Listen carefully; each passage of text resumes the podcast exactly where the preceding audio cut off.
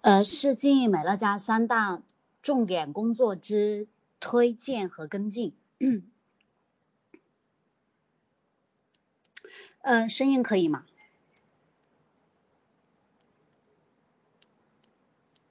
嗯，声音清楚不？大家回应我一下，可以哈。好的，嗯，我们先讲第一个部分哈，关于推荐顾客。那推荐呢，其实是我们经营美乐家要学会的，呃，学会的第一个第一项技能。呃，其实这个方法和技巧对于新人来说并不难，呃，基本上都没有什么太大的问题。而大部分推荐不成功或者说不顺利，其实来自于我们推荐心态上的障碍。因为认知不到位而造成的这样一个心结，呃，我们如果哈，就是我们要保持这样一个正确的推荐心态。首先呢，呃，我们只是建议身边的人来换品牌，这意味着并没有让他们额外多花钱啊，只是用他原来的预算换一个换一个超市买东西而已。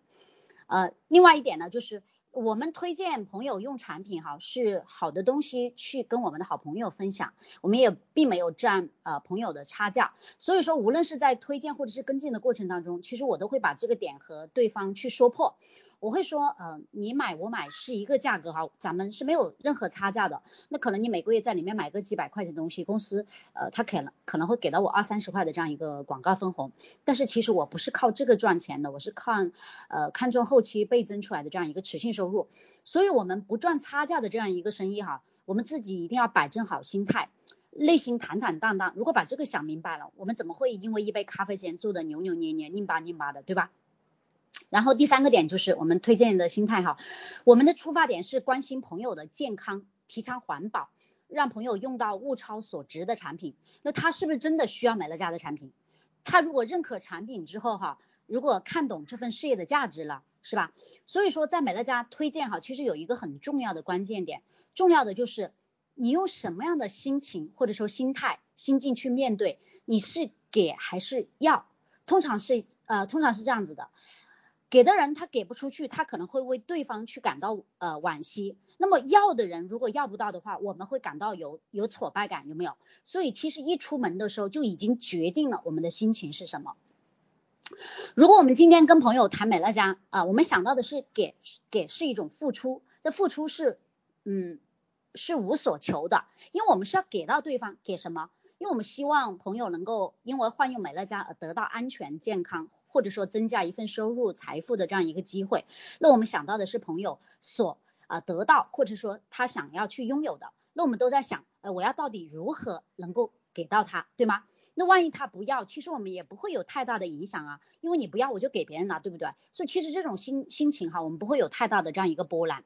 但是如果我们是在要了，甚至是在求了。那就是说，希望我是从对方身上拿到什么东西。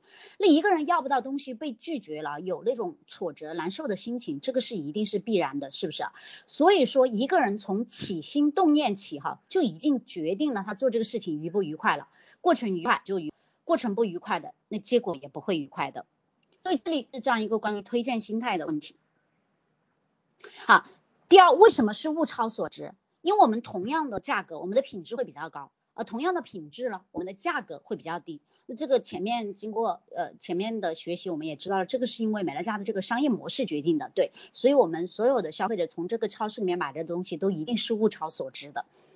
好，然后推荐当中有三个问题，我们自己先要理清楚。第一就是为什么要换品牌，这个很重要。就是其实我们在跟身边人去分享这个这个超市的时候，我们关注的一个点哈，其实。更多的不是东西好不好用的问题，而是该不该用的问题。不是好不好用的问题，而是该不该用的问题。大家能 get 到我说的这个点吗？就是为什么要换品牌？其实我们在这个点上要有非常清晰的答案，不然我们在分享或者是在推荐跟进的时候，其实会会会有心理障碍的。对。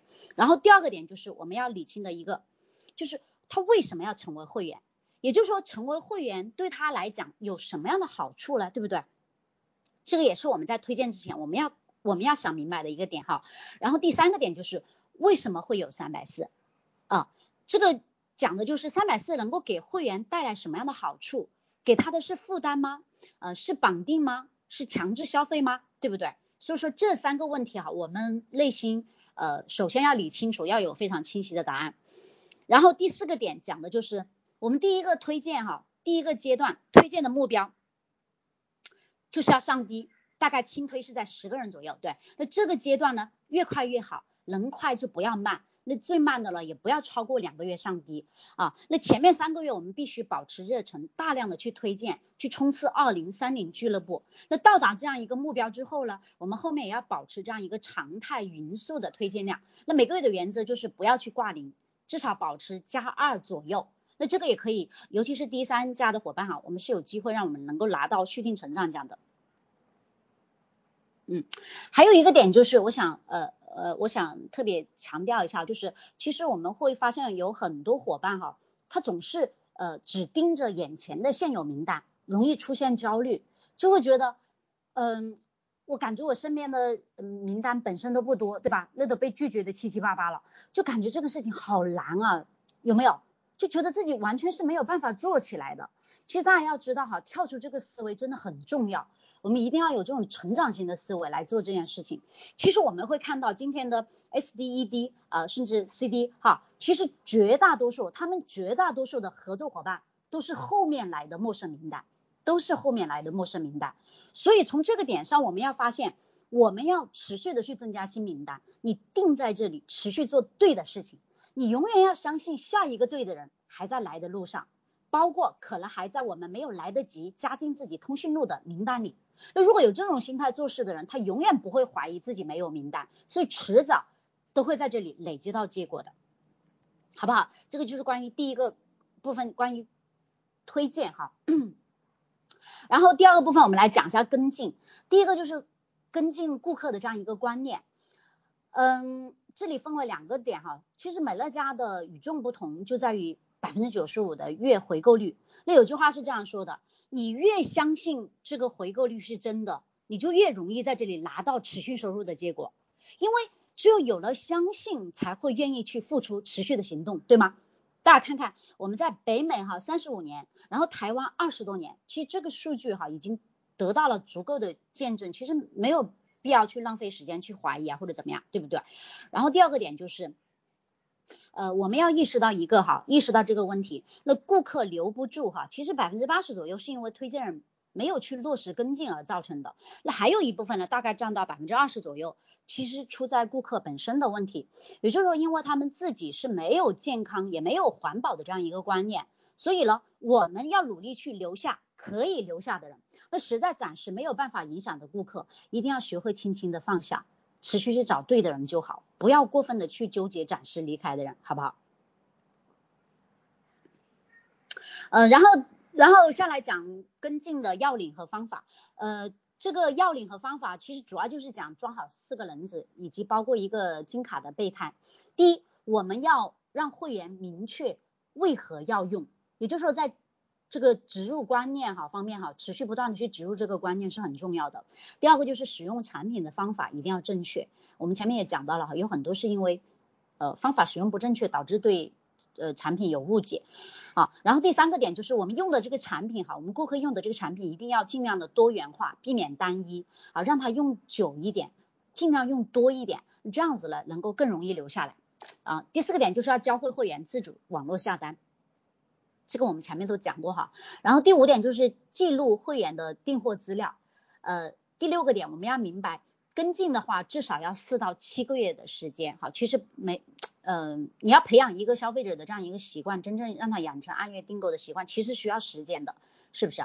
你当他真正呃用到后面哈，用的比较多比较久，真的是他每个月有那个么七八样离不开了呀，他就真的是每个月回来买。我经常会举例子，你让他养成了按月订购的习惯，你到后面是超级省心的。因为为什么？因为他到了一号，他就想着要去自己去下单，是不是？就每个月一定要回来买一次，每个月一定要回来买一次，就像我们女生来大姨妈一样，你有个月不来，你就憋着难受，有没有？所以说真的就是要让让会员哈，真的是养成这种这种按月订购的习惯之后，其实后面真的是我们做这个生意超级超级省心的。那第七个点就是要鼓励我们的顾客哈，会员去充金卡，要。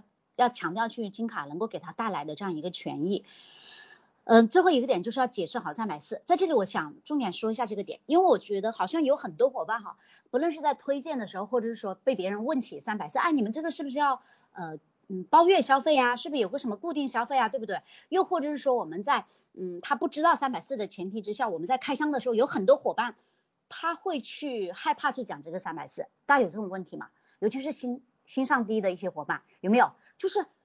反而简单推荐进来，他不敢去讲这个三百四，这个是非常不好的，就是一定要克服这个点。所以我下来的话，呃呃，我我想把这个关于三百四的这个讲解哈，跟大家就是分享一下哈，有这样一段话，大家可以参考一下哈。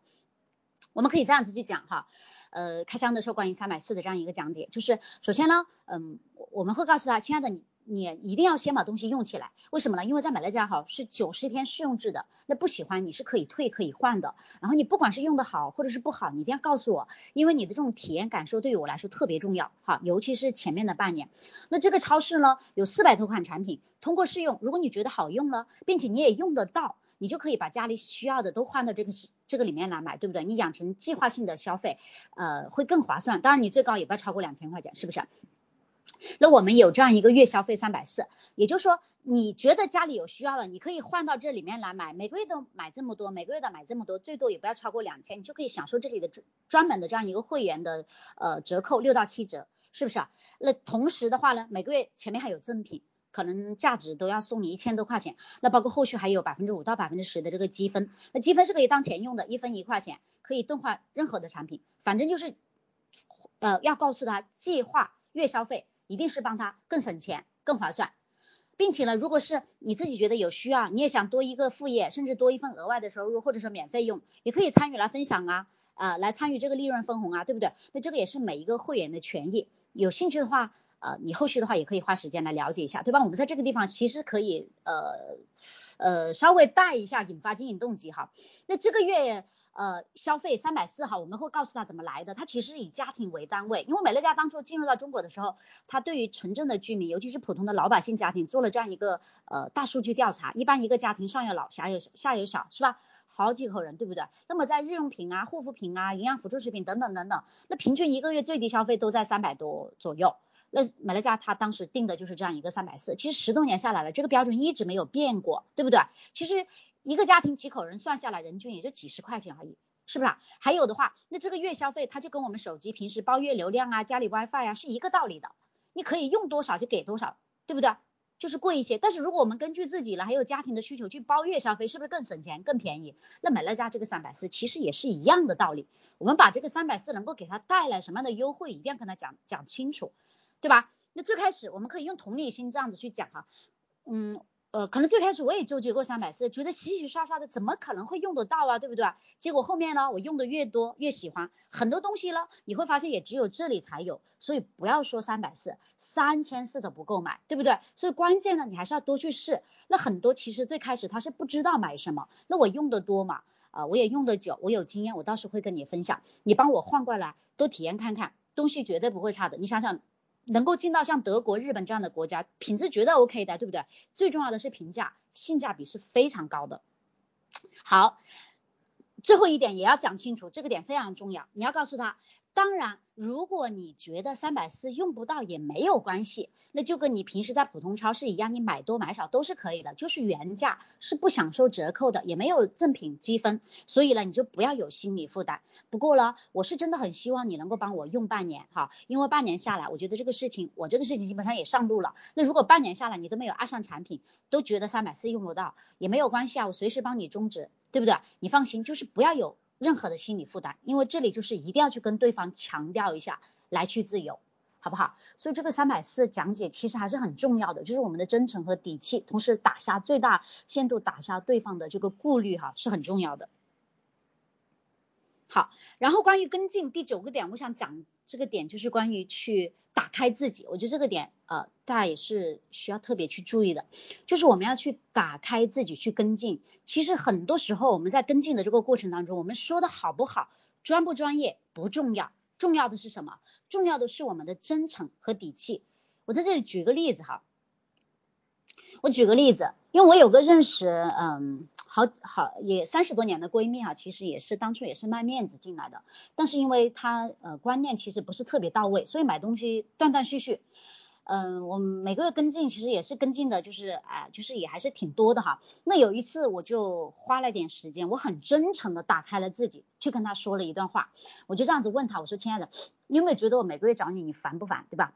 然后我就跟他说哈，我说你看我跟你分享这个美乐家哈，其实我们中间是没有任何差价的，因为我不靠这个赚钱，就你买我买一个价格。但是我为什么还是这么执着的想跟你分享呢？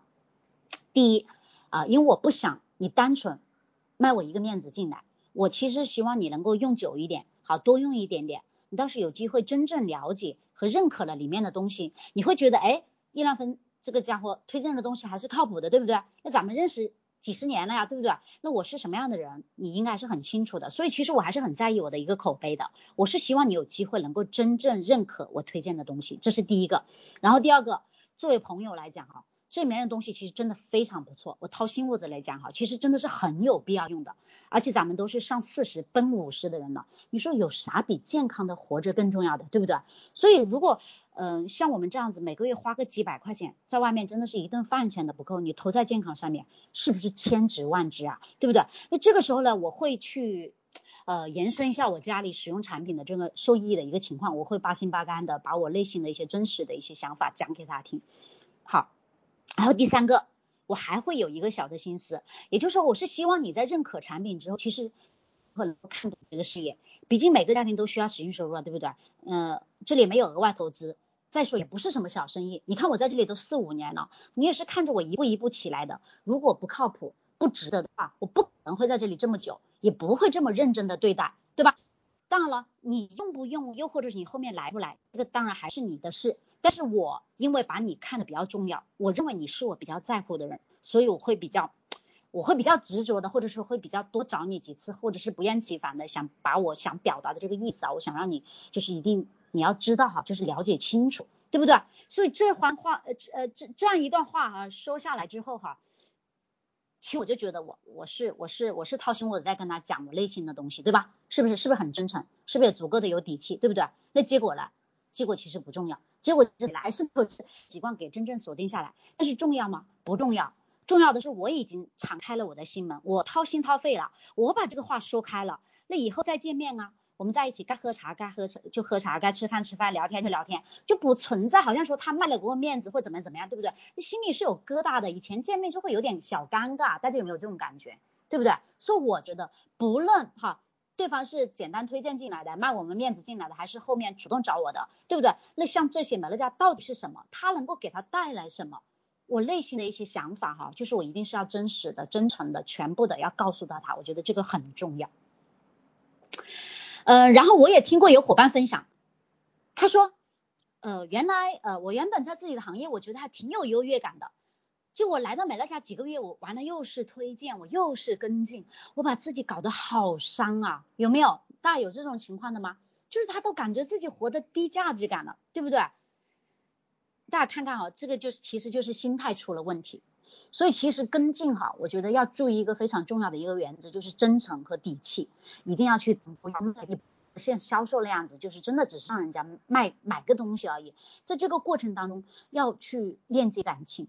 更不要做的低声下气的。其实我们经营美乐家的姿势哈，真的要漂亮一点点，不然你自己都觉得是在求别人一样。你说这种不美好的样子，怎么能够影响到别人来和我们经营呢？对吧？这个点真的，我觉得很多伙伴要好好的去悟一下。关于产品，我们用的越久会越有底气。我都会说哈，我经常都会讲，我说我再怎么样哈，我对生活品质我也是有要求的人，对吧？不好的、不靠谱的，我不可能会让我自己或者让我自己的家里人用，是不是啊？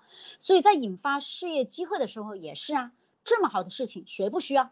所以我掏心窝子把我内心的话说出来。那至于对方理不理解，那是别人的事情，我至少说清楚、说透了，我自己内心舒服啊，是不是啊？就怕那种哈，怕哪一种情况啊？就是那种藏着掖着啊。就拧巴的很啊，啥也不说，然后每个月月底了嘛，没办法了，收到那个没续订的那个短信了，真的就把自己搞得做业务、做销售一样，每个月都让人家去买东西，对不对？一句话就问，哎，你东西用了没有啊？是吧？你发现没有？人家要不就回用了，要不就回还没用呢，完了我们自己不知道说啥了，就自己把自己给尬死了，有没有？有没有这种情况？所以说其实哈，我觉得打开打开的去讲真的太重要了，就是不论怎么样，我们都要誓死捍卫我们说话的这样一个权利，就是你一定要把话说清楚，好不好？就一定要说透，好不好？就推荐哈是简单的进来，但是跟进哈一定是耐心、持续、真诚的去打开。好，那除了一对一私下的去跟进，我们其实自己还要把我为何要跟你分享这个东西，包括我为何要做这个事情，其实都要表达清楚。那同时呢，哈，一对一的跟进，呃，除了一对一的跟进，同时我们朋友圈的表达也要持续，也要到位。因为跟进哈，其实不仅仅是用产品，你还需要去跟进，引发我们的爱用者来经营啊，对不对？你要引发看懂事业机会啊，有没有？那包括有像有一些呃十六号啊，或者说发分红呢，对不对？我们包括小红包啊，我们很用心的、很真诚的写一段话去给到我们的会员啊，去感恩。会发现有些伙伴是做的很用心的，所以在这一块上面哈，真的是心思接触，还有后续引发经营动机，这个都是一个非常非常重要的。就是其实关于跟进哈，很多一般的像。一射箭都有，所以说你就不不展开去讲了。我觉得很第一，好不好？呃，然后我们再看一下第三个点，就是关于呃，有人会拿美乐家要做续订来说事情，有没有？他就会说，哎呀，产品还是挺好的，但是呢，我也知道持续收入很好，可是不好做啊，就是对吧？他就说三百四不好搞，哎，有没有？就是有没有伙伴纠结这个点的呀？甚至就是想想想想游说一些呃。心不太定的哈，去做他的一个什么其他的项目，就会拿这个事情来说，有没有？所以其实这个点哈，就是看，呃，就是看伙伴有没有真正看懂美乐家了。我经常都会讲，如果这个生意没有三百四，还有什么做头啦？因为就没有独一无二的价值了，好不好？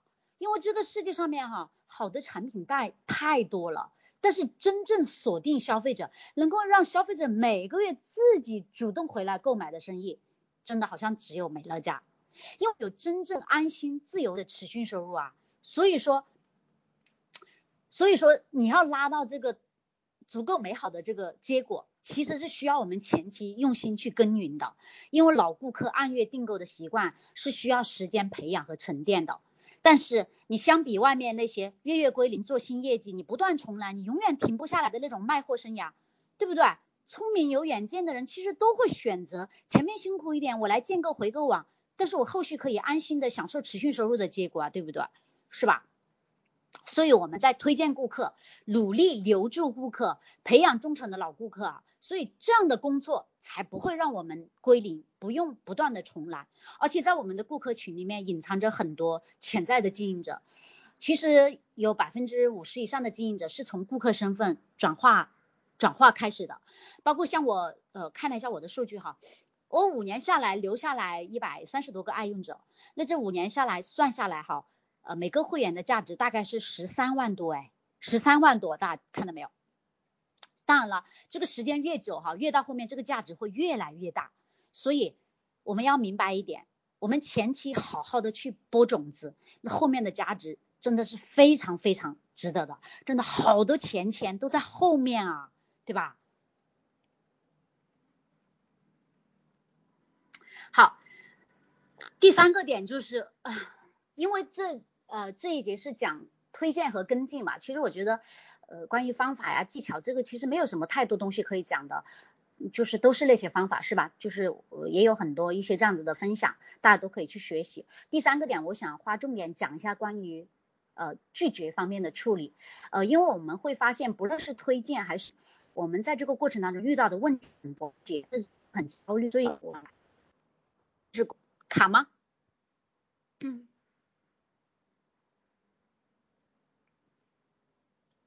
可以吗？听得到吗？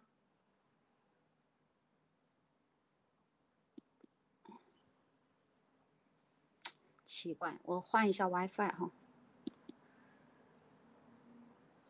这样子可以吗？这样可以吗？可以哈。我们来讲一下哈，卡的不行是什么时候开始的？很多钱钱在后面啊，这句话大家听到了没有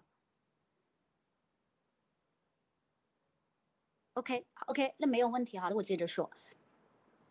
好的，我们讲一下拒绝去处理啊，就是我觉得这个点是非常重要的。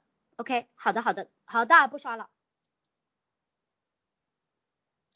呃，关于呃推荐和呃和跟进当中遇到的呃拒绝，我们来呃我们下来重点来讲一下这个点。首先，呃我们要明白哈，其实拒绝是一种常态，不论是谁哈，你在这里，因为我们在这里做的都是同样的事情。遇到的问题大同小异，所以这个是很正常的一个事情啊。呃，记得有一次，我我记得我有一次跟我的伙伴圆圆，我们一起坐动车，我我当时我在动车上面推荐一个名单没有成功，然后下来的话呢，我就把聊天记录发给他看，看完之后他就好诧异啊，瞬间他就会觉得，哇，原来 CD 也是这样子被别人拒绝的，你知道吗？他他感觉很很很很有快感，有没有？就比如说。啊，还有一些伙伴哈，月底就会收到几个呃几个不续订的信息啊，完了就把自己搞得好焦虑啊，然后我们也把短信给他看，然后他看啊，原来你更多啊，就一下子心里就平衡了，有没有？大家有这种感觉吗？好，所以说我们来看一下这个背后的真相，我们看一下背后的真相是什么？很多时候我们面对同样的问题，其实我们会延伸出更多否定自己的信息。比如说，这个人拒绝我了，对方没有回我信息，其实就是一个单纯的拒绝，好不好？但是呢，我们通常会不自觉的把自己放到一个受害者的模式，然后去开启自我伤害和自我否定的模式，有没有？潜意识的想法就是，嗯，因为我美乐家还没有做起来呀，我还是一个小弟呀，所以他们看看不起我，所以他们拒绝我，因为我不够优秀，我不够好，我不够强大，对不对？大家发现没有？这这个这个就是潜意识的东西在困扰着我们。那然后完了，完了，他看到其他的 S D E D 包括 C D 也被别人拒绝的时候，所以他才会诧异哦，哦，原来他们都做那么高级了，哇，原来一样的被拒绝啊，对不对？其实原本这是一件很简单也很正常的事情，但是其实背后是潜意识的想法在内心否定和伤害着我们，呃，所以。大家要看到，拒绝就是一种常态，不是什么新人啊、什么小弟啊啥的才有这些问题。这里啥的都是在做这些事情，经历这些事情。如果我们单单把拒绝只是看作一个拒绝而已，比如说他可能肯定还没有什么，还有什么顾虑啊，或者是他还没有想呃，还没有准备好啊，他也没想好怎么回回答我们啊，等等等等，对不对？不要把别人的拒绝淹我，他肯定怀疑我，他我，对不对？没有这些，我们自导自演延伸出来乱七八糟的东西，也就没有人可以伤害到我们，是不是这个道理？想想我们平时拒绝了多少贷款的电话，有吗？拒绝了多少代理做账的电话，有没有？拒绝了多少推销保险的电话呀？要知道拒绝随时都在，好不好？我们也常常在拒绝别人，每天都在拒绝别人，这是一个再正常不过的现象了。为什么别人拒绝我们的时候，我们就把自己搞得那么伤呢？对不对？好，我跟大家分享一个点哈。他们说，人们的痛苦多半来自于关系当中的伤害，就包括夫妻、配偶也是这样子。有句话是这样说的哈，呃，所有的不满的背后都有一个你认为的应该，大家能理解这句话吗？我们来回想一下平时和老公相处的这样一个模式，好不好？我们有时候经常会想，嗯，他应该怎么样怎么样啊，对不对？那如果就是我们有期待，带着期待的时候，如果对方没有满足的时候，是不是到最后我们就会变成抱怨，甚至自我伤害？我讲一下，就是。我看到前前段时间我有个分享，就是那时候讲五二零的时候，对吧？你看五二零那一天哈，那么多人在朋友圈撒狗粮啊，发红包啊，对不对？我们会不会我们会不会就是就是埋怨家里的那个木木木木头人木脑袋，对不对？是吧？你说那个人怎么一点表示没有？红包没有，鲜花没有，啥也没有，对不对？然后就开始自爱自怜啊，然后就觉得自己那么辛苦那么累啊，对不对？然后结婚这么久了，老公就不把我当回事了，对不对？然后我那天我也看到很多人在那个朋友圈晒红包，然后我干了一个什么，我就直接给我们家老熊发了一个大红包，哈哈哈，他超级开心，然后说啊老婆我爱你，对不对？然后我觉得心情也很开心啊，是不是？我我举这个例子啊，就是我不要等着老公跟我去发红包，我要自己开心，我就给他干脆我主动给他发个大红包啊，这不是也很好吗？大家也很开心啊，对不对？其实啦，说到底真的就是我们自己的心态而已。我自己的价值，我为什么要靠外在的东西去体现呢？他不给我红包，他不给我礼物，难道就就代表他对我不好了吗？放下那些我们我们以为的应该，我们认为的应该哈，其实就没有那些所谓的痛苦了。其实所有的关系都是这样的。今天我们向身边的人啊、朋友啊、家人啊卖面子啊，对不对？他们答应那是情分，我们要懂得感恩。他们不答应了，这是本分啊，我们更要理解，对不对？而不是和上面说的情况一样，一遇到拒绝就开始把自己放到受害者的模式去蹂躏自己，然后伤害呀、否定自己，对不对？那这个就是因为我们内心的深处都有一个你应该的想法在在搞鬼，就是因为所有不满的背后都有一个你认为的应该呀，所以应该就是痛苦之源。身边的亲密关系是这样子，那朋友啊、家人啊、闺蜜何尝不是如此了？如果我们能够真正认识到这一点哈，其实面对最好的闺蜜朋友拒绝，我们应该用怎么样的态度来应对了？就是一定要先去理解对方，真的特别重要，因为我们有了同理心哈，其实任何事情的结果都可以做到平和这种呃接受的这样一种心态。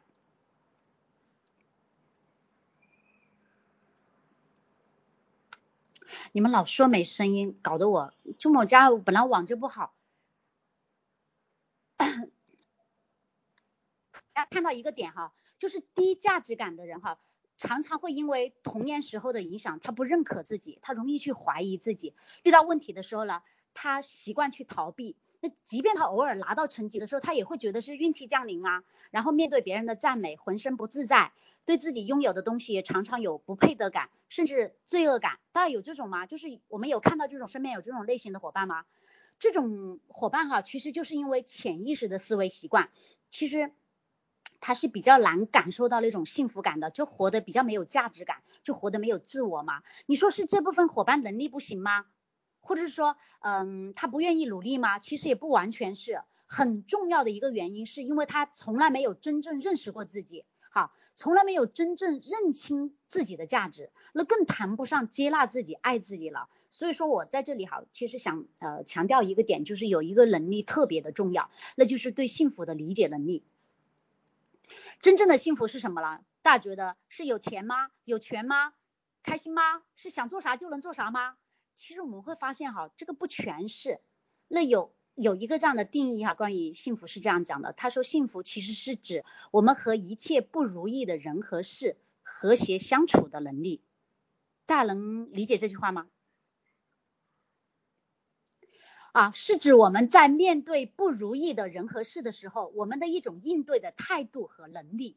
幸福是内心深处的一种安宁，那尤其是在逆境中的时候，同样的问题，有人深陷负面泥潭不能够自拔，各种伤心啊、生气啊、自责啊、无助啊、焦虑啊等等等等，这个是需要我们做情绪梳理的。其实我我自己我也经经历过啊情绪的失控，因为我这个真的确实也是我自己要过的功课。大家要知道，情绪是影响习惯，习惯了影响我们的性格，而性格了决定了我们的命运。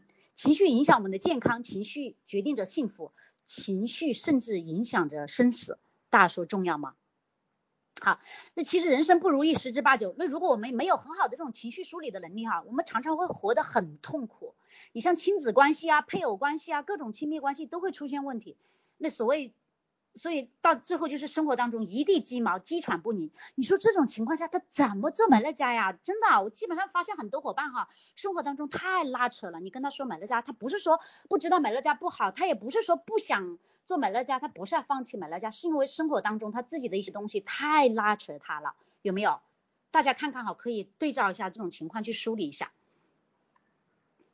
我给大家一个方法哈，其实这个不仅仅是在美乐家，呃，其实在生活当中、工作当中也非常的有用，呃，我自己也很受益。嗯，那学会这个，呃，学会这个，呃，大家刻意的去练习哈，改变我们固有的一种消极的应对模式，其实会更容易让我们内心生活的平静一些，也更容易应对呃生活当中的困难和挫折，更容易获得幸福的这种平和的感受。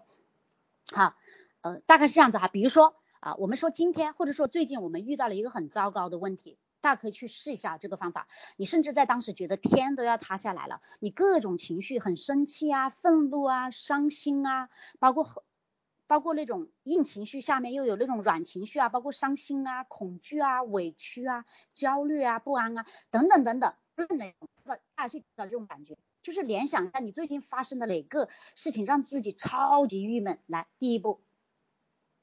我们要观察到自己的这个情绪，我们要承认它的存在，然后去安抚自己。就说，比如说，我现在感受到我自己的难受，就是有哪一种难受，是哪一种情绪，你要把它说出来，你要把它，你要给它命名。就是对自己说，嗯，我感受到了，我好像有生气，我好像有愤怒，愤怒上面我好像还有伤心，然后我后我我好像又有一点焦虑，然后不安的感觉，你通通你都可以把它写下来。然后你可以对自己自言自语，同时也可以配合一些肢体动作，你可以去抱抱自己。比如说你觉得哪个地方不舒服，你就抱一下，因为情绪通常情绪失控，它是有情绪反射区的，就你可以去抚摸一下这个部位，对吧？你可以双手抱抱自己，或者是抚摸自己的胸口啊。就是在这个过程当中，你要做到观察和接纳它的存在，不要去对抗，也不要去逃避，因为你越对抗越逃避，你就会发现你越没有办法去真正解决这个问题。好，然后下一步的话，我们可以配合一下转移自己的注意力，或者是让自己冷静下来的动作，或者是事情。总之呢，我们就是要让自己从那个伤害自己的画面当中，你要抽离出来。比如说，你可能做一下深呼吸啊，你看一下啊窗外的风景啊，等等等等。你让自己慢慢的冷静下来之后，不要去逃避，我们开始正式的来面对它，把这个事情让自己觉得受到伤害的点全部所有写下来，一条条的写下来，认真的去过每一条。你问一下自己每一条。这个背后的后果到底有多严重？它到底可以影响我多久？来，我们跟美乐家的例子结合起来好吗？比如说我今天被谁拒绝了？比如说今天呃谁谁谁怎么样怎么样打击我了，对不对？可能这个事情在当时给到了我自己莫大的伤害。我们下来怎么梳理？来，我们来看一下他的拒绝。好，他今天的拒绝，这个会员的拒绝，他对我今天选择的这这个事业有哪些影响？有多大的影响？有多大的后果？比如说没有办法让我上 D 吗？比如说他不用产品我就上不了 SD 吗？比如说他不来这个事情我就做不起来了吗？你一条条的去过，然后理由是什么？认真的、清晰的去问自己，问一下自己内心最真实的答案。其实我们都会发现，那个事情在当下让我们特别接受不了的事情，远远没有那么糟糕，没有那么严重。但是我们为什么会感到难受了？甚至在那一刻感到特别的绝望了？这是因为我们被情绪控制了，我们没有真正看到事物背后的本质。大家能跟上吗？是不是这个意思？那接下来的一步很关键哦，接下来的一步很关键，就是我们要做一些什么？对，我们要 do something，就是要做一些什么。这个世界上面只有两件事情，一个是自己的事情，一个是别人的事情。什么是自己的事情呢？就是在这个事情，就是在这个糟糕的事情发生之后。大家去看一下，我能够控制的，我能够改变的，我能够做的那些部分，把它找出来，都一定要把它找出来哦，叫做自己的事情。那什么叫做别人的事情呢？就是我们没有办法通过自己的努力可以去控制的，可以去改变的那个部分找出来，是别人的事情。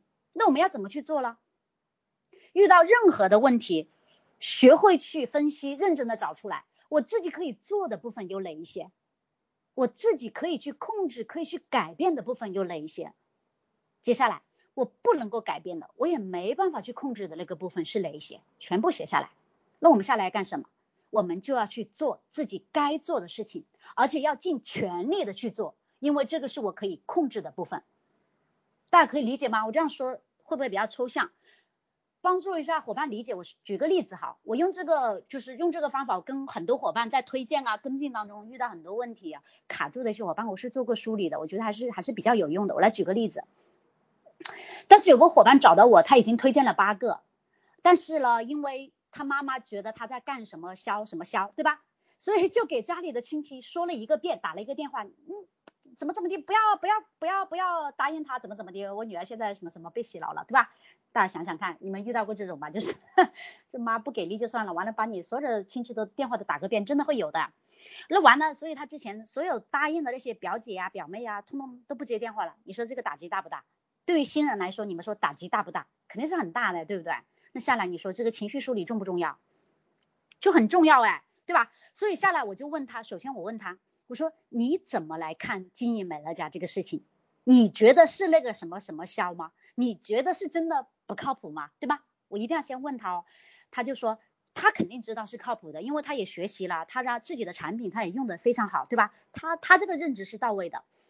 然后我说这个很重要，不论外界的声音是怎样，我们始终要明白自己在做什么很重要。毕竟我们自己都是成年人了，都有自己的判断和认知力，你能够对自己的行为负责啊，对不对？这个点是很重要的。明确这一个点下来，我再问他，我说这个事情是不是让你很伤心，对吧？因为妈妈通知了其他人，对吧？那你除了伤心，你会不会特别的生气？有没有？肯定有，是不是啊？就生气啊、伤心啊、委屈啊，对不对？等等等等，这些情绪都很正常。就是我说你要看到自己的情绪，你要接纳他们的存在。所以我们就会去安安慰他，我会告诉他，就是很正常，我们也经历过，对。那下来我们再分析一下，我们就会去问他，我说你看看，你觉得妈妈是真的要害我们吗？你觉得妈妈是真的要故意跟我们过不去吗？肯定不是的。你说他为什么要做这个事情呢？他是不是担心我们上当受骗了？对不对？其实他没有希望我们不好，所以他们会用他们自己的方式来处理。那如果我们能够看到他行为模式背后的原因之后，你的生气、你的难受、你的伤心，是不是会慢慢慢慢降低了一些？有没有？对吗？因为他们接触到的信息是有偏差的，那信息的不对称，所以才会有了误解。那这种误解，他的初心是什么？我们一定要看到他行为模式背后的原因，他是爱我们的，他是出于保护我们，所以他们会做出一些极端的行为。那这样子来看，是不是也很正常的？不是吗？所以，当我们带着理解对方、换位思考的角度去思考问题的时候，是不是就不太容易困在那个负面情绪里面出不来了？是不是？所以很多时候，我们不是被问题吓跑了，而是被困在自己的负面情绪的漩涡里面出不来了，把自己搞得可难受了，对不对？所以我把这个道理告诉这个伙伴。接下来我再问：既然我们知道自己在做什么？既然我们也知道家里人的反对，他只是因为信息的不对不对称而已。那如果明白了这个，我们干嘛要因为这个问题而伤心难受，或者是说因为这个问题而轻易放弃了，对不对？那我来帮你分析一下，如果你因为这个事情你放弃之后，可能会出现哪些情况呢？比如说。妈妈打电话通知了其他，所以所有家里人说你在不靠谱的事情啊，说不要理你啊，等等等等。那你因为很生气啊，你很伤心啊，你最后自己都绝望了呀，到最后就开始怀疑自己，否定自己。唉，这个事情真的实在是太难了。然后完了，你就真的放弃了。那你妈妈会怎么想？她会庆幸自己当初真的那么努力，终于没有让你进那个什么传销的窝，你没有让你去干那个什么不靠谱的事情了。你说她会不会这么想？她一定会的，对吧？那包括你。开过口的那些表姐啊、表妹啊、你的家里人、你的亲戚啊，会怎么想？他们看你弄了几天，哎，完了，真的没影子了，估计在想，哎，可能那个姨妈或者说姑妈说的说的还真的是啊，可能你真的是干了啥不靠谱的事情啊，不然你怎么弄了两天就没动静呢？是不是这样子？真的，你你你这个黑锅你就背了一辈子，你都洗不清了。你说这种结果是你愿意看到的吗？对不对？所以我们生活当中大部分的烦恼其实都来自于哈。我们想要去控制自己不能够控制的事情，我说你是不是特别想要强烈的试图想要去说服妈妈，去改变她这种想想法，对不对？你是不是这样子？结果是不是冲突的越来越厉害，然后结果呢就变得越来越失控，越来越糟糕，有没有？所以其实对于妈妈当初的态度哈，建议冷处理，不要正面的冲突，你安抚妈妈的情绪，你告诉告诉她。我知道妈妈你是为自己好，不过我现在已经长大了，我知道我在干什么，让妈妈放心。记住啊，是真诚的，谢谢妈妈，让妈妈感受到被尊重。因为一个有这种极端行为的妈妈，她一定是一个怎么来讲，她也一定是一个没有安全感、比较焦虑的妈妈，也会跟她的原生家庭有关系的。所以在在这个时候，你要给到她尊重，你要给到她足够的安全感，你告诉她妈妈，我知道你是爱我的，对吧？那以后呢？你再花点心思找找机会，慢慢的让他用上产品，认可之后，你再慢慢聊嘛，对不对？所以这个时候你就不要去纠结，急于想要去改变他的想法，因为这个是我们目前不能够控制的部分，对不对？那在这个问题上面，我们再来看看有没有可以控制、可以改变的地方呢？一定有的。比如说我去找我的亲戚、找我的表姐、表妹，我要去解释一下，对不对？我一定要去解释一下呀，妈妈的行为呀，她为什么会这样子啊？然后我要去强调一下我自己在做什么。要强调，我绝对不会去碰不靠谱的事情。然后你再简单推荐或者继续影响力。那至于结果怎么样，其实已经不重要了。能够挽回的尽量挽回，不能够挽回的那是我们不能够控制的部分，那就随缘，好不好？所以还有更重要的下一步，我们能够控制的是什么？我们能够改变的是什么？是你决定要不要继续走下去，你要不要继续选择前进？这个是我们能够控制的。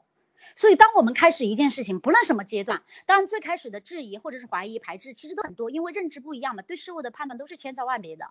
我们要允许这种情况的存在。如果我们只是把自己的决定哈建立在不明真相的人给的建议身上，尤其是这种事关呃我一辈子的这种命运轨迹的重大事情的决定，我们不懂得去聆听自己内心的声音，我们就这样子轻率做出的决定，真的是 OK 吗？我们真的是对自己负责吗？好不好？对不对？所以说，在这个分析过程当中，我们要把自己的事情和别人的事情都清晰的明确下来。别人的事情我们没有办法控制，我们也没有办法去改变，一定要学会放下。所以人生中大部分的烦恼来自于自己的事情没有经历，却又常常纠结别人的事情，所以这样就会活得比较痛苦。这也就是佛学上说的因上尽力，果上随缘。随缘绝对不是什么都不做，而是要在自己能做的。因上去努力，遇到任何问题哈，如果我们有了这样子的思维模式，刻意的去练习，继而内化成习惯，就会深深的影响我们一辈子。所以下来我们再回到简单推荐上面哈，我们问问自己，对方是真的需要美乐家的产品吗？是真的需要，还是只是卖你一个面子？我们推荐给身边人，我们会伤害伤害到他吗？我们赚了他的差价吗？我们有让他额外增加开支吗？我们是给他增加负担吗？不会，我们大家自己要有啊，内心要有清晰的答案，内在清晰，外在才会明确。我们只是让他花同样的钱，换到一个更安全、更环保的品牌。为了他产品用得好，他也需要一份像美乐家这样的事业啊，不是吗？不用投资，但是能够建构一份持续收入，谁不需要了，对不对？在这里五年多，我看到了无数被勉强进来的顾客，因为产品受益也来分享，继而彻底收入结构。那还有很陌生人的朋友圈影响进来，产品受益也看懂了持续收入的价值，太多太多太多了，对吧？所以说当初的勉强不看好也好，最终坚持下来的不仅仅是财务上的改变，相互成就，多么美好且温暖的关系啊，多么美好的事情啊！所以过去那些什么拒绝也好，不看好也好，勉强也好，过去各种难，其实又算得了什么了，对不对？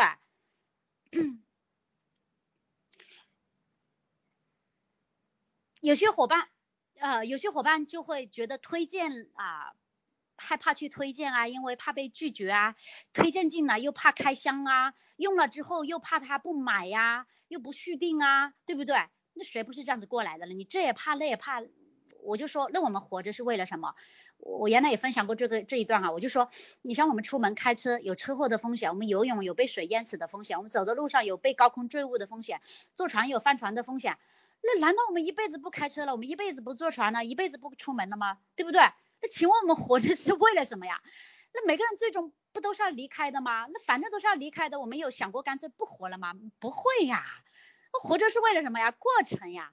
成长的过程其乐无穷，好不好？所以说这样子才会有成长，才会有进步嘛。那如果我们天天都做自己眯着眼睛都能够做的事情，那有什么成长了？如果我们习惯被安排，天天被吆喝来吆喝去的工作，你说不拉死工资，谁拉死工资来？对不对？我们一定是要往前面走才有突破的，不是吗？那谁说成长的路上路上没有痛苦啊，没有挑战啊？其实适当给给我们一些挑战是应该的，所以我们不要拒绝让自己有机会变得更好的这样一些呃这样一些机会，好不好？其实我们回过头再看哈，那些打拼过的日子，以后回想起来，真的都是万分值得万分留念的一些很美好的回忆。最后哈，我想分享一段我今天被一个伙伴呃翻出来，我一年多前写给我市场伙伴的一段话，我今天也分享给大家，好不好？作为结尾哈。我是一年前写的哈，一年前写的，二零一九年九月份，我是这样子说，呃，我说四年前的这个月，我带着满满的热忱启动了这份事业，那到今天，相比 CD 的级别和万人市场带来的持续收入，其实更让我受益的是关于对人生和自我的思考。这一路走来，遇到了太多人，太多的事情，有幸福，有感动、兴奋、激动，也有煎熬、恐惧、焦虑、不安，等等等等。不论是什么，我都感谢这段经历带给我的历练和成长，甚至超过前面几十年的总和。我想跟大家分享几点我的想法。你们为什么老是说没有声音啊？我老怀疑我们家网不好。